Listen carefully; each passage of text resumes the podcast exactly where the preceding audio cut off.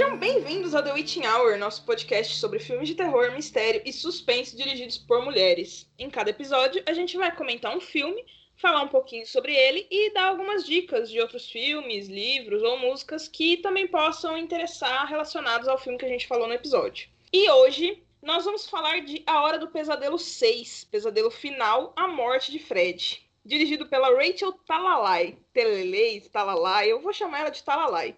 Muito melhor assim. E estamos com uma convidada hoje, a Maite, do site Final Girl. Maite, por favor, dê um alô para os nossos ouvintes. Bom, Meninas, obrigado primeiramente né, pelo convite para participar do podcast de vocês. E um alô para todo mundo que está ouvindo.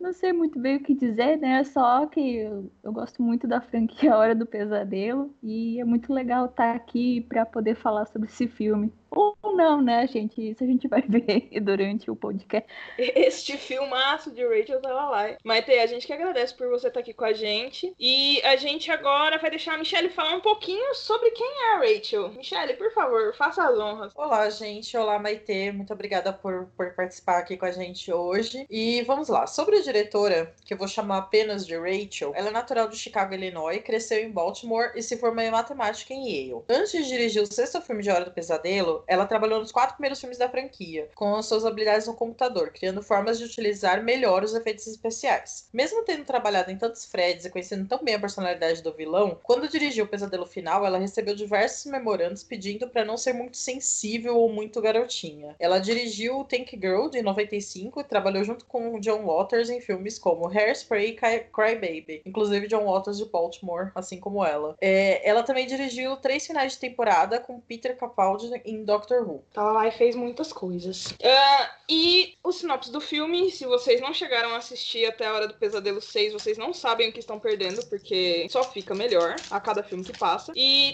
no filme, no sexto filme, o Fred Krueger continua sua vingança e sua caça sanguinária. E ao se encontrar com um grupo de jovens com problemas em casa, a gente acaba descobrindo um pouco mais sobre o passado de Krueger e alguns dos seus segredos sombrios. Inclusive, eu adoro essa reviravolta no filme, é maravilhosa. Eu vou vou, começar falando rapidinho aqui e depois eu já vou passar a palavra para Maite, porque ela que sugeriu a gente gravar desse filme e a gente adorou essa ideia, porque, enfim, a gente tem a nossa planilha eterna de filmes dirigidos por mulheres, né? Mas foi legal passar esse na frente. Bom, eu sempre vejo franquias de terror, uma por ano, basicamente. É, ano passado foi Brinquedo Assassino e um ano antes foi Hora do Pesadelo. E foi um negócio muito, tipo, eu não entendia muito bem mais o que estava acontecendo. Acho que no terceiro filme eu já não sabia mais o que, para que estava existindo aquilo tudo, né? Depois que o cachorro mija num ferro velho ressuscita o Fred, eu acho que é no terceiro filme ou no quarto, não me lembro muito bem. Eu sei que foi um grande momento. E aí, quando eu vi o sexto da primeira vez, eu fiquei meio assim, nossa, que coisa esquisita, né? Mas agora, revendo para gravar o podcast, eu gostei demais dele, assim, mais do que deveria até.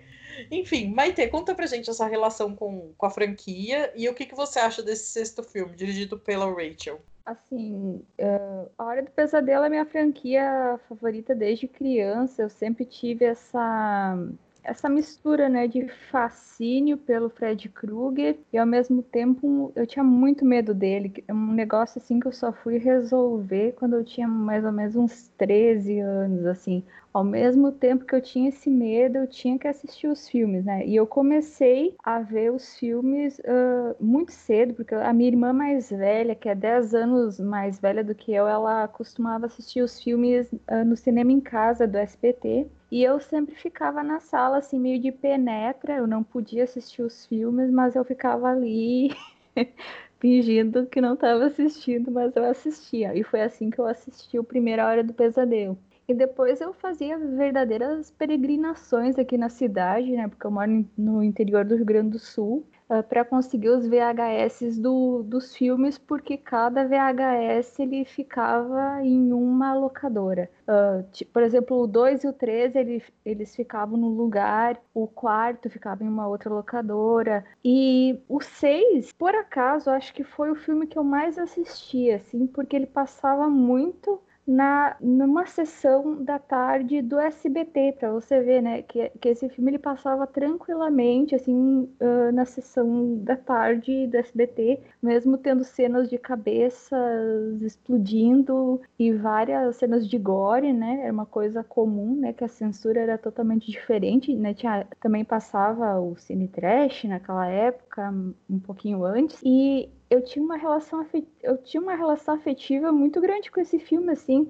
Eu lembro de assistir ele e gostar muito dele né? E tanto que quando vocês me perguntaram sobre um filme né, que de uma mulher, eu pensei, nossa, vou sugerir esse do uh, A Hora do Pesadelo 6, né, justamente por ser uma das franquias de terror dos anos 80, uh, uh, acho que é a única, né, que é uh, franquia que tem uma diretora dirigindo um, um do, dos episódios, né? Acho que no Sexta-feira 13 não tem, no, no Halloween também não tem nenhuma diretora, acho que não, acho que não. E na minha memória afetiva, esse filme, assim, nossa, eu lembrava ele como um filme, assim, que eu gostava muito. Daí eu revi ele, assim, eu pensei, nossa, mas esse filme, ele não envelheceu tão bem, assim, ele, na, na minha memória, assim, ele que eu lembrava, eu gostava mais dele, assim, sentimentalmente. É, quando a gente é, é mais novo, a gente meio que abraça os filmes e vai, né?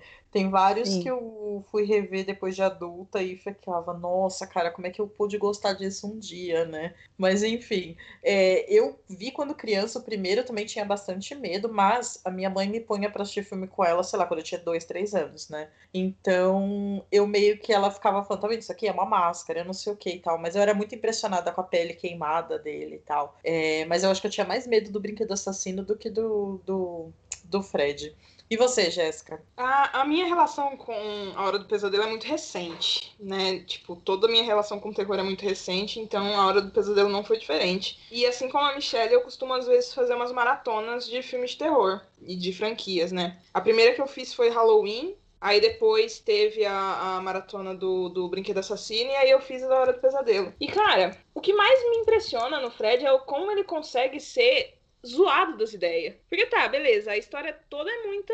É, é, terrível, né? Fred não era um cara legal de jeito nenhum. Mas parece que conforme foram mexendo na personalidade dele, ele ficou muito engraçadão, bobalhão, sabe? Umas piada bem ridícula. E eu acho que esse filme é o auge dessa personalidade tonta dele. E é uma coisa que eu percebo também no Brinquedo Assassino. Tipo, o Chuck, conforme vai passando o, os filmes dele, ele vai ficando mais, tipo, engraçadão mesmo, partindo pro cômico. Apesar de ter, tipo, mais cenas de, de mortes piores, gore, etc. Parece que eles vão ficando cada vez mais engraçados, sabe? Tipo, engraçados entre aspas. Uma coisa meio de um humor ácido, humor sombrio, sabe? E eu acho que é uma das coisas que me fez gostar mais de A Hora do Pesadelo. Antes eu não era muito muito chegada, mas aí quando eu percebi essa, essa mudança, essa, esse avanço, né? Essa coisa de olhar para a câmera, dar aquela piscadela, colocar o óculos escuro, fazer essas, essas tontice, eu acabei gostando mais. E chega no filme da, da Rachel, né, no sexto filme, eu olho pro filme e eu falo, velho, o que, que tá acontecendo aqui? É muito cartunesco aquele começo, sabe? Poderia ser uma cilada pra Roger, pra Roger Rabbit, sabe? E eu acho isso impressionante. E eu gostei muito desse filme assim que eu vi ele tem vários problemas, né? Ele, tipo, mas vamos dar aquela passada de pano, né? Olha só o filme do Fred. Ai, ai, ai, o filme do Fred. Mas eu gosto muito dele, eu acho ele muito divertido e acaba que eu acho que acaba sendo um dos meus preferidos, apesar de, tipo, a maioria dos fãs da Hora do Pesadelo odiar esse filme, eu acho que é um dos meus preferidos de longe, assim. Eu me divirto demais com ele. E eu revi ele ontem e, tipo, não mudou muito, sabe? Eu olhei assim e falei, velho, esse filme continua sendo uma palhaçada do começo ao fim. Adoro. É engraçado você comentar isso, né? Que os filmes viram galhofa depois, né? Que isso realmente acontece em todos, né? O Chuck, cara, A Noiva de Chuck para mim é um dos melhores filmes da história, assim, eu acho sensacional demais aquilo. Já diferente do Halloween, que tem o Busta Rhymes e a Tyra Banks, que aí eu acho que chegou, passou do limite, assim, muito além do limite, né? Eu adoro aquele filme, é ótimo. Não, amiga, não, é, é, não, não, dá. Aquilo ali eu acho um pouco pesado demais. Mas esse filme eu gostei muito. A gente estava até conversando um pouco antes, que tem até uma citação, né? Falando aquela cena que eles vão procurar, né? O que que tá fazendo o menino, o menino que perdeu a memória, né? Que eles vão atrás, né? De, de informações e eles vão parar numa cidade bizarra. Tem tipo um, um show, um, uma feirinha assim, né? Aí um personagem fala, ah, isso aqui parece Twin Peaks, né? E, cara, é exatamente isso. O Twin Peaks não tem sentido nenhum, mas é aquela coisa mágica, né? O Fred 6 não tem sentido nenhum e é só não tem sentido nenhum e você fica fascinado com aquilo, né?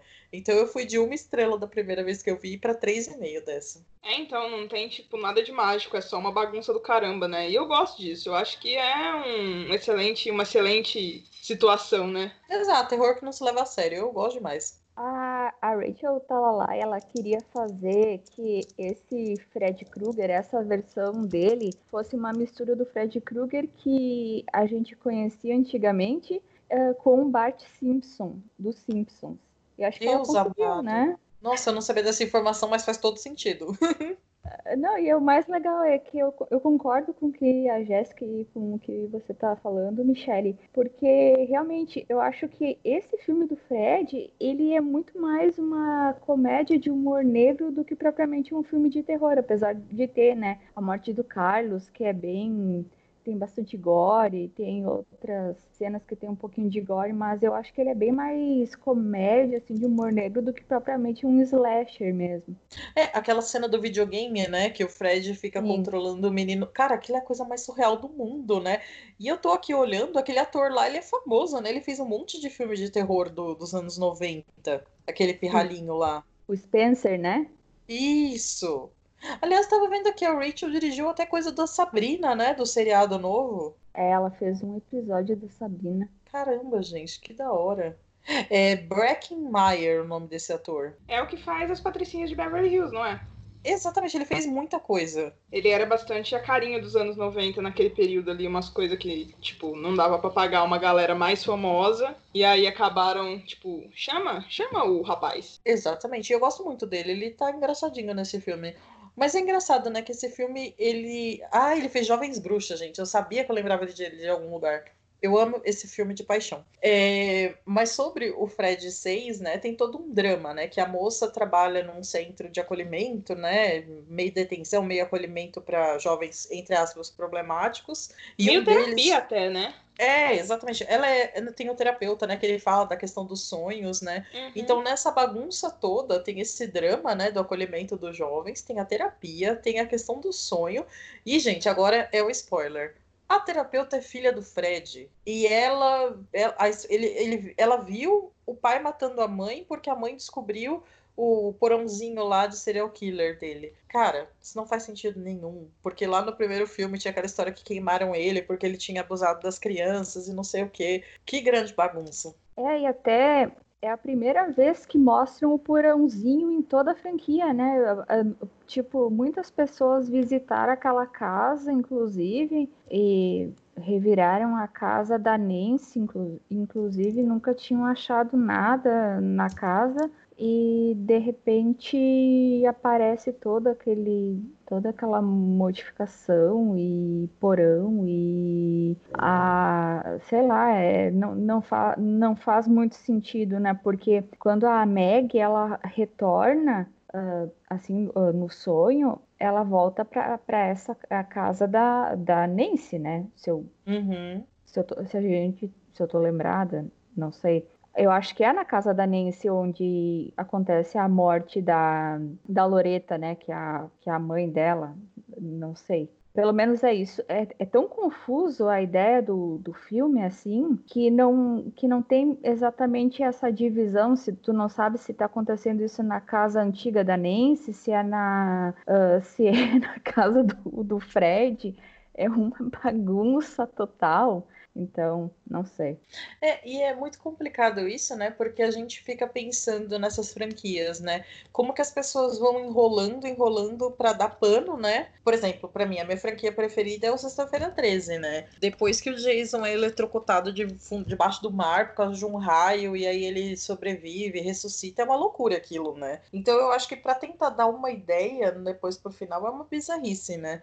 Mas aqui vou fazer meu elogio para Hora do Pesadelo. Depois desse, o Wes Craven volta para a direção para fazer um novo pesadelo, que ele brinca com aquela história, né, de, da Nancy, a atriz do primeiro, que tá sendo é a Nancy mesmo, a atriz que fez a Nancy e tal, né? Então eu acho que foi pelo menos um, uma ideia um pouco melhorzinha, né, tipo de continuação, não ficar ressuscitando o cara com xixi de cachorro, que nem foi no terceiro ou quarto ou quinto, não lembro mais. É no quarto que acontece isso. Ah, obrigada, porque eu não quero lembrar. não, é realmente tem umas coisas na hora do pesadelo, assim, ele que, que não tem uma explicação assim muito lógica, né? Porque, porque assim, o próprio segundo filme, né, já é uma quebra assim de ritmo muito grande, porque todos os filmes ali dos anos 80, tipo Sexta-feira 13, próprio Halloween, eles sempre traziam no segundo filme os personagens do primeiro filme. Uhum. E eles nunca conversaram com a Heather sobre a hipótese dela voltar pro, pro segundo episódio da franquia, nada, eles trouxeram o Jesse, e aquele filme, assim, ele é muito confuso. Eu não gostava dele, porque eu era aquela tipo de fã da franquia muito hardcore, chata mesmo, assim, ah, nossa, eu não, não gostava do filme porque eu achava que tem, tem vários problemas nele, porque o Fred ele mata fora dos sonhos, que não faz muito sentido, e aquela lógica amor vence no final, que eu acho patética, que hoje em dia a gente tem, depois com o tempo a gente tem uma compreensão. Hoje tu, eu sei de toda a questão que tem por trás do filme, uh, de que na verdade tem uma tem uma mensagem lá que o roteirista estava tentando passar e tal, né? Que ele estava uh, abordando a questão do homossexual, né? Do, do Jesse, que nos anos 80 era um, um tabu muito grande, a questão do homossexualismo. Ele não podia se assumir, né? Porque tinha o pai extremamente repressor, e daí tem aquela lógica da mocinha salva o, o Jesse entende? É, até isso eu estava discutindo esses dias com, uh, com alguém no, no Twitter sobre isso, que é até, é até uma coisa assim, até um, bastante preconceituosa esse discurso dentro do, se você for pensar, né, dessa coisa do, do cara precisar de um, tipo, é, ele ser homossexual e ele, então, a mulher lá uh, ser a salvação dele, entende? Então eu acho que é um filme bastante complicado se a gente for analisar ele. E daí o terceiro eu gosto, do terceiro A Hora do Pesadelo, porque ele ele não é tão. Ele tem os elementos oníricos interessantes. Eu acho que o quarto filme, apesar do xixi, ele tem algumas coisas legais na questão do sonho. O quinto, ele é mais gótico, assim. Mas, assim, o sexto filme, eu acho, assim, ó, que ele é problemático em algumas coisas assim, mas na questão onírica, ele é muito legal. Tipo, o começo, né, que a, até a Jéssica tava falando, essa questão do sonho, questão onírica, tem aquela, tem aquela coisa assim que eles tentaram reproduzir a questão do mágico de Oz, né, que aparece lá o, o Fred Bruxão, né, é, que lembra quando a Dorothy foi sugada no Mágico de Oz para Oz uh, pelo pelo tornado, e daí aparece o. É, daí a casa girando, daí eles meio que tentaram reproduzir isso na, no começo, e depois aquela cena que eu adoro, que ele, tá, ele começa a rolar naquele barranco e ele não para de rolar até chegar na, na estrada. Eu, eu gosto muito daquilo. Eu acho que nesse quesito, assim, no, no, na questão dos sonhos, eu acho que eles foram muito felizes em tudo assim, na, no, no, no Agora com a Maite falando assim, me deu vontade de rever tudo, prestando atenção nesses detalhes que ela tá falando. É, então, eu assisti os filmes, tipo, assisti muito mais. Primeiro que eu assisti o filme tudo dublado, né, gente? Porque eu peguei, baixei eles tudo dublado mesmo e falei, bom, eu vou assistir tudo dublado. E eu assisti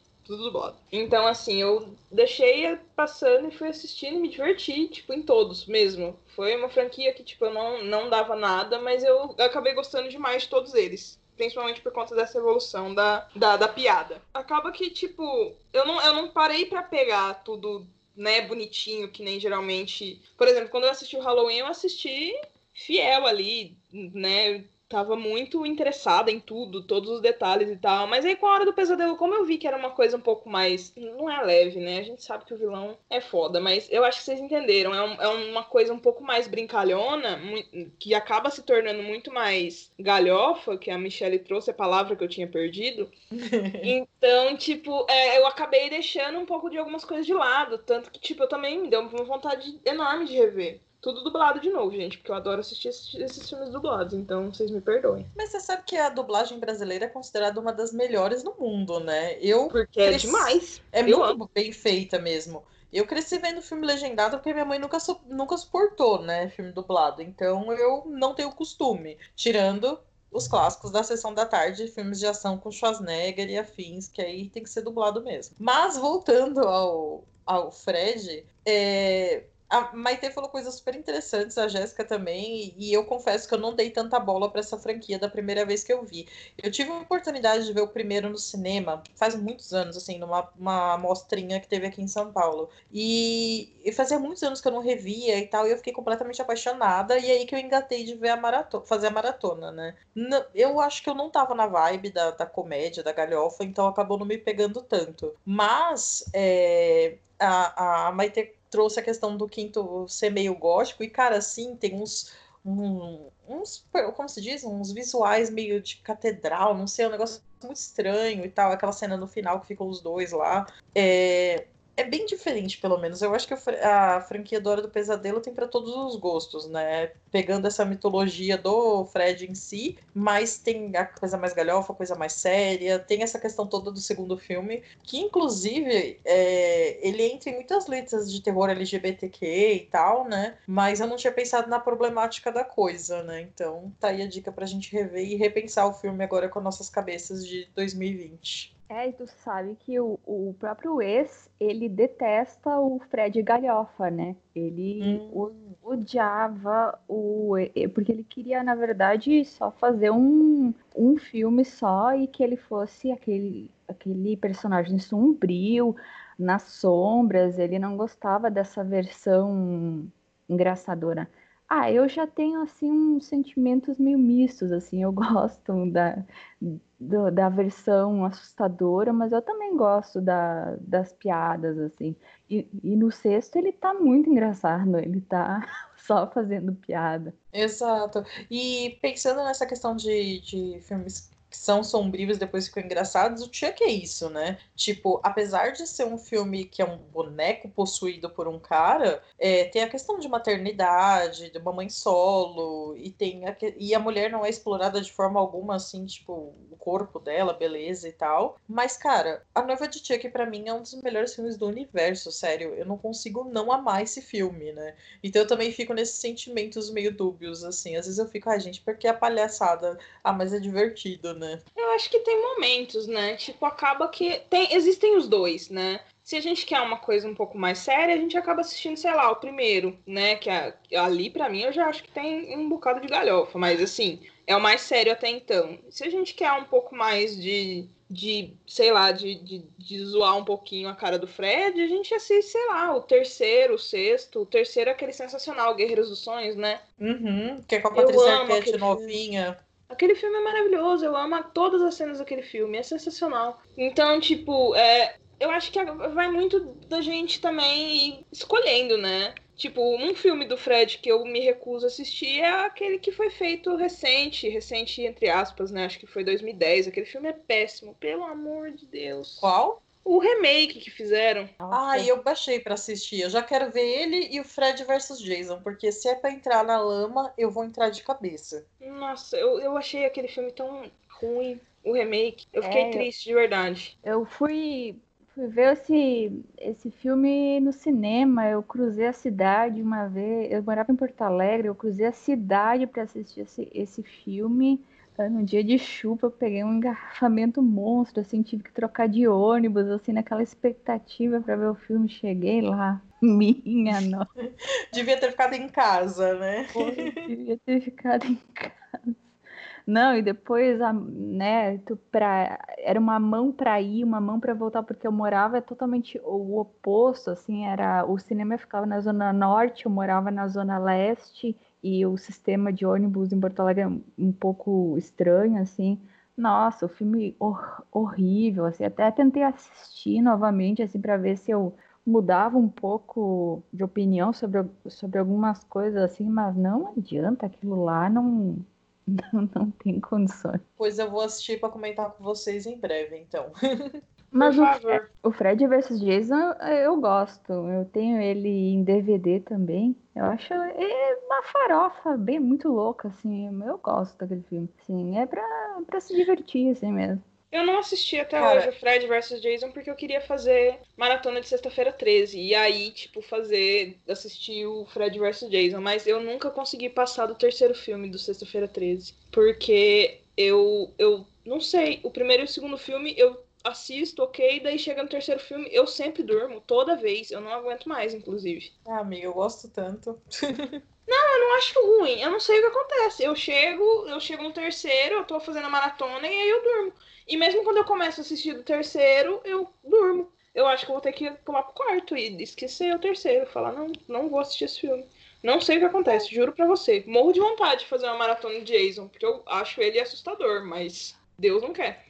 É, amiga, acontece.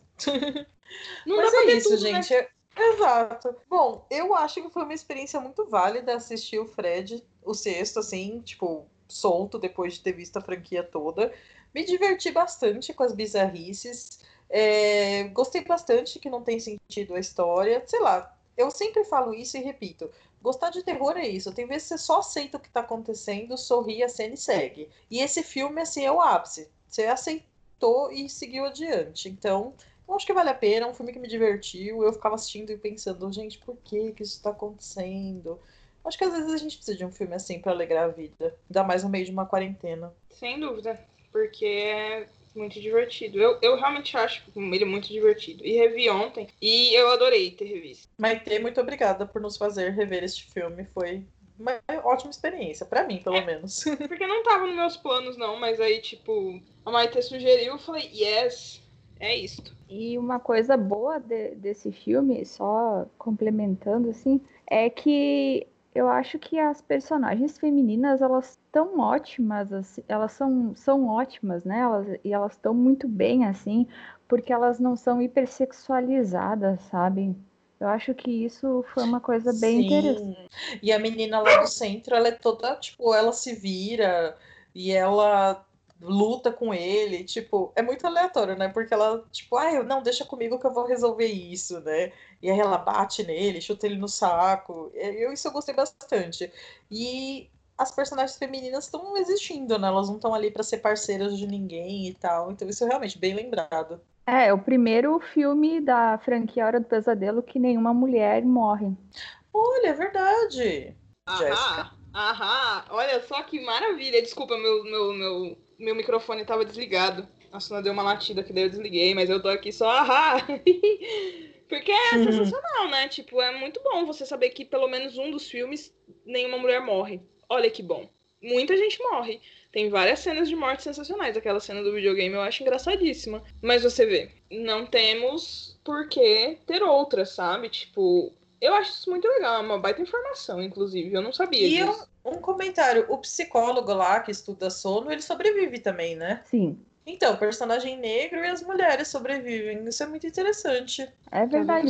Olha, pronto, mais um ponto pra esse filme. Ele vai ganhar quatro estrelas daqui a pouco, porque só vou gostando mais dele cada vez vai gostando um pouquinho mais. Exato, pensando agora. E ele foi editado por uma mulher também, pela Janice Hampton. Olha só, só perfeição. Mais pontos positivos. Conforme a Maite vai falando, a gente vai assinalando pontos positivos e vai aumentando uma estrelinha no Letterboxd. Exatamente, daqui a pouco tá com cinco estrelas e um coração para esse filme.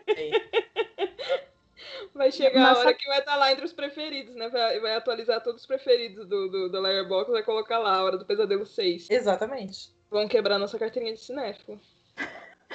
Não, e mais louco era que o Peter Jackson, ele, ele tava escrevendo o, o roteiro anterior, né, que, do filme, só que foi eles decidiram não continuar com a ideia, que era uma ideia de que o Fred ele estava muito fraco e que daí os jovens eles adormeciam, eles faziam festas assim, daí adormeciam e iam lá para bater no Fred porque ele estava muito fraco. Putz, então, deviam ter deixado o Peter Jackson fazer esse filme, gente. É, acho que seria bem mais legal. E tanto que essa nessa história do, uh, do pesadelo final que, que eles levaram para o cinema, uh, existe uma suposição de que esse, esse John, né, é, o, é uma continuação, seria uma continuação do, do quinto filme, que é na que o John, na verdade, é o Jacob, o filho da Alice.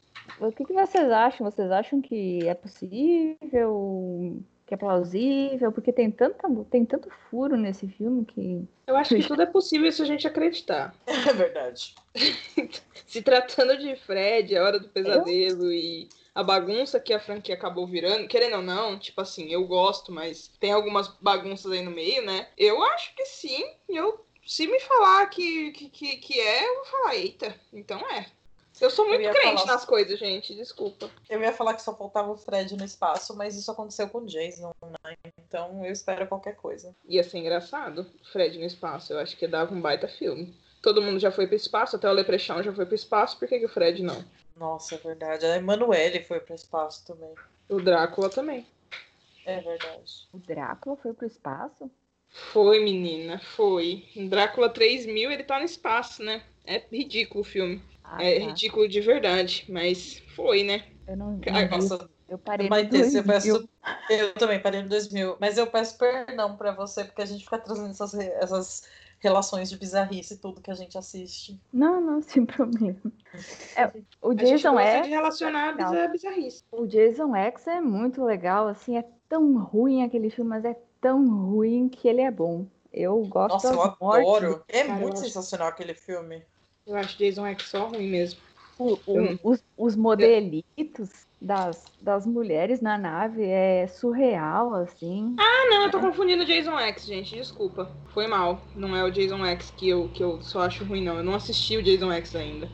Eu acho que vale a pena. Você pode pular tudo e ir direto nele, que vale a pena. Caramba, gente, eu assisti Fred vs Jason sim. É ele que eu achei ruim. Eu confundi com, com o Jason X agora. Mas eu, eu, eu, ganhei, eu ganhei o DVD num negócio e aí eu fui assistir. É o que tem a moça do Destiny Child, né? Isso.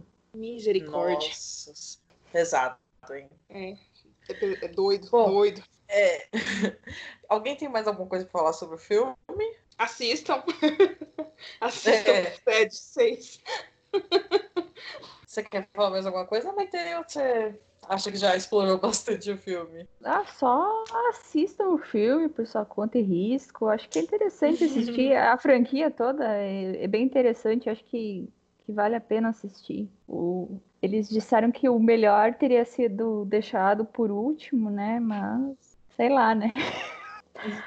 Ainda bem que o Wes Craven fez outro filme, né, depois disso. Exatamente. Bom, então eu acho que a gente já pode ir para as recomendações, né? Porque já falamos bastante sobre essa pequena pérola do terror, né? E bom, é, minha recomendação para o dia de hoje é Twin Peaks, cara. Já que eles falaram de Twin Peaks, já que é pra ser coisa sem sentido e tudo mais, eu recomendo Twin Peaks. Eu sempre gosto muito de recomendar Twin Peaks. Gosto muito dessa série, gosto muito do Lynch, então quem gosta nesse pod... Nesse podcast, Oi? inclusive, eu acho que a gente já recomendou Twin Peaks umas quatro vezes, em quatro episódios diferentes. Então eu tô aqui só reforçando. Já que eu recomendei Madonna no outro, vou recomendar Twin Peaks nesse. Eu amo, tá certíssima. Eu recomendei The Blind Guardian. Exato. Maite. E você, Jéssica, o que você tem para nós? Ah, eu? Bom, é... eu recomendo outro filme da Rachel, então, que é O Fantasma da Máquina. Não é bom. Eu já vou adiantar para vocês que não é bom. Mas eu falo para vocês assistirem. Recomendo, não sei, vão com Deus. mas é, e é, tem uma coisa interessante sobre esse filme que ele é protagonizado pelo Chris Mulkey. E esse cara fez Twin Peaks. Então tá aí mais uma conexão sensacional The Witching Hour trazendo para vocês. Ele é o Hank Jennings do Twin Peaks. Eu não lembro desse personagem, mas tá lá na ficha técnica, então ele fez. Então, assim, é, o filme não é bom mesmo. É sobre um, um serial killer que fica preso nas ondas, na eletricidade, sei lá. E eu assisti ele dublado também, então enfim. Mas é, é difícil dizer que ele é bom, não é. Mas eu recomendo por ser da mesma diretora, né? Então, boa sorte quem for assistir. Me contem depois o que vocês acharam, porque é isso. Eu tô vendo aqui quanto que eu dei para ele no Letterboxd. Eu acho que não foi uma nota muito alta. Ah, eu dei 2,5 para ele. Foi alto. É, foi alto. Tem umas coisas interessantes nele. É. O moleque ele é ridículo, mas tem umas, uns detalhes legais e pode ser divertido para assistir naquela tarde que você não tem nada para ver. Então, recomendo O Fantasma da Máquina. E você, Maite, tem alguma coisa para nos recomendar? Eu acho que não é exatamente terror, mas passa por isso. Tem algumas coisas assim. É a terceira temporada do True Detective, hum. uh, que, que tem uma sala Ali, o Stephen Dorff no elenco, e fala sobre uma cidadezinha que acontece o desaparecimento de duas crianças. Daí tem bastante mistério, tem uma tem um, um, lance meio Twin Peaks, assim, na, na história, já que vocês falaram de Twin Peaks, e já que esse filme também se passa numa cidadezinha do interior e tal. É bem legal o filme, ele é baseado no, no caso do West Memphis Free, então acho que é, é bem ter, que ficou bem famoso nos Estados Unidos, né, que é o caso do Demi Eccles, uh, que